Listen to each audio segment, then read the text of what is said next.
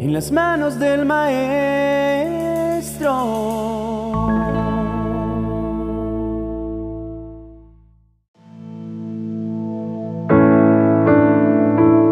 Hoy quiero que iniciemos el día con un abanico de posibilidades, con nuestra fe puesta en el Señor para creerle todo lo que dice de nosotros. Porque tenemos un día por delante el cual podemos enfrentar intentando sobrellevar las cosas o tomar la iniciativa confiando en el respaldo del Señor y hacer que este día realmente cuente para nuestras vidas. Yo pienso que el Señor tiene un propósito para nuestra vida y un plan perfecto, pero quiero que los veamos por separado. El propósito sería eso para lo que Él te dio la vida, eso que es su voluntad. Por ejemplo, en el caso de Moisés, sería el líder que llevaría a Israel de Egipto a la tierra prometida. Ahora, para mí el plan perfecto es lo que Dios soñó para tu vida. Esas experiencias o forma de vida que podrías tener a través de la cual el Señor cumplirá su propósito. Es aquí donde se involucra lo que somos y cómo vamos a vivir esa vida. Para el caso de Moisés, serían todas las experiencias que atravesó en su vida todas las cosas que Dios puso en su vida para hacer de Moisés el candidato perfecto para liderar al pueblo. El Señor cumplirá su propósito con tu ayuda, sin tu ayuda o en contra de ti, porque es la voluntad del Señor y será una realidad aunque estemos o no de acuerdo. Pensemos en Sansón, que fue escogido por Dios con el propósito de salvar a Israel del poder de los filisteos. Pero el plan que Dios tenía con él posiblemente no era que Sansón pasara por todas esas terribles experiencias que llevaron su vida a la muerte. Cuando leemos la historia de Sansón, podemos creer que el Señor cumplió su propósito en la vida de Sansón. Sin embargo, Debido a las decisiones y a las acciones de Sansón, no se llegó a cumplir el plan perfecto para él. Lo mismo pasa con la vida de Jonás. El Señor tenía el propósito de que Jonás le predicara a Nínive y tenía un plan perfecto para la vida de Jonás. Cuando leemos la historia, Jonás pasó una terrible travesía por ir en contra de la voluntad del Señor que no era el plan que Dios tenía para él. Al final, Dios cumple su propósito y Jonás termina predicando en Nínive.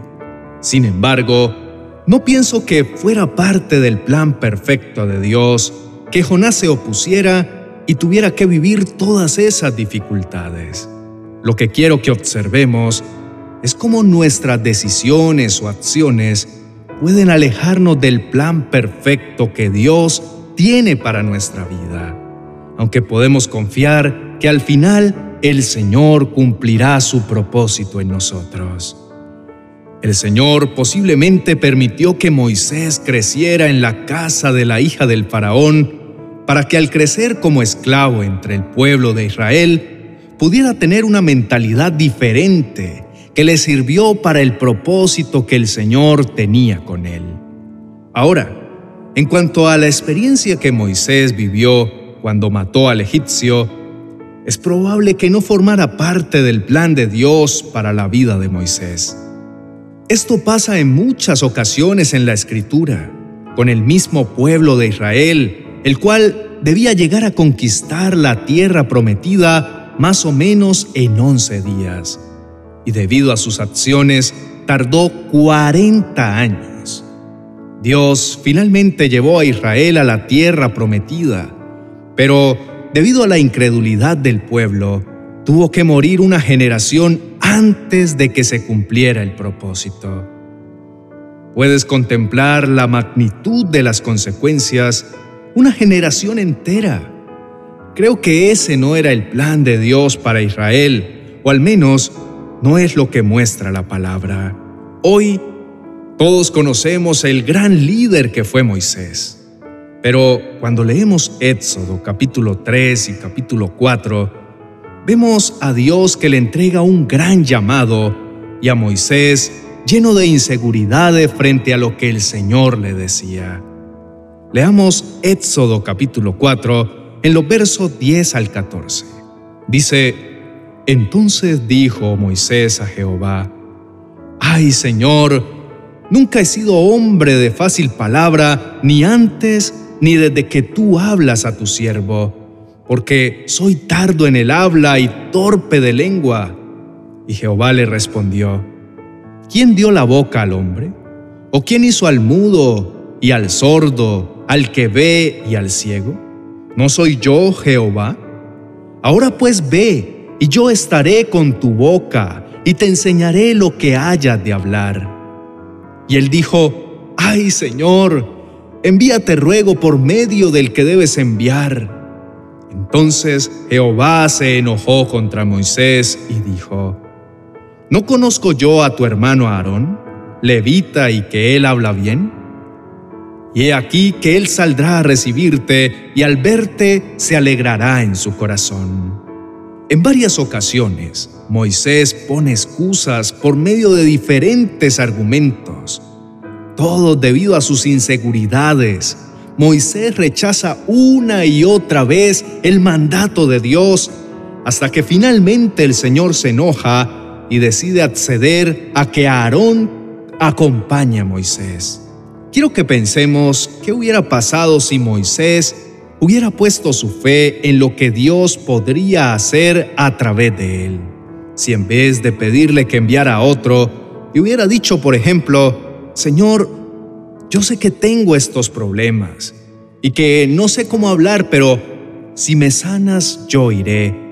Si me haces un hombre hábil con las palabras, yo hablaré en tu nombre. Nunca lo sabremos. No obstante, podemos imaginar que si Moisés le hubiera creído a Dios, a lo mejor el Señor hubiera sanado cualquier inseguridad, o si realmente tenía un problema físico, Dios lo hubiera usado a pesar de su debilidad o lo hubiera sanado para usarlo. De pronto, en vez de Aarón, Moisés hubiera llegado a ser el sacerdote de Israel. Moisés hubiera llegado a ser como David, rey y sacerdote. No lo sabemos. No obstante, podemos notar que nuestras decisiones y acciones, que nuestra falta de fe pueden estar alejándonos del plan perfecto de Dios para nuestra vida. La mayoría anhelamos que el Señor nos muestre cuál es el plan que tiene para con nosotros y pensamos que al recibirlo iríamos directo a cumplirlo. La realidad es que salen a flote todas nuestras inseguridades. Es ahí donde reconocemos que no somos aptos para su obra, donde nuestra fe queda expuesta y nos damos cuenta de que esa fe está más basada en lo que pensamos que podemos lograr que en el Señor y lo que Él puede lograr a través de nosotros. Vamos a orar para pedirle a Dios que nos muestre qué pasaría si creyéramos todo lo que el Señor dice de nosotros. Padre Celestial, gracias porque nos dejaste tu palabra y hoy día tenemos la libertad de leerla. Gracias porque nos permite reflexionar a partir de las historias de estos personajes y revisar si estamos cometiendo sus mismos errores. Gracias por dejarnos una guía que nos permite aprender. Hoy clamamos a ti para que aumentes nuestra fe y nos ayudes a obedecerte, a creer todo lo que dices de nosotros.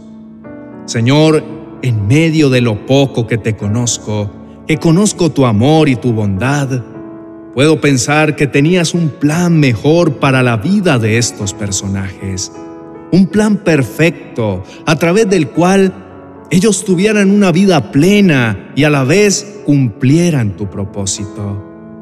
Padre Celestial, hoy vengo ante ti para pedirte que envíes tu Santo Espíritu sobre nosotros para que nos reveles esos argumentos que estamos poniendo para no llevar a cabo tus mandatos y que nos están alejando de ese plan perfecto que tienes para nosotros.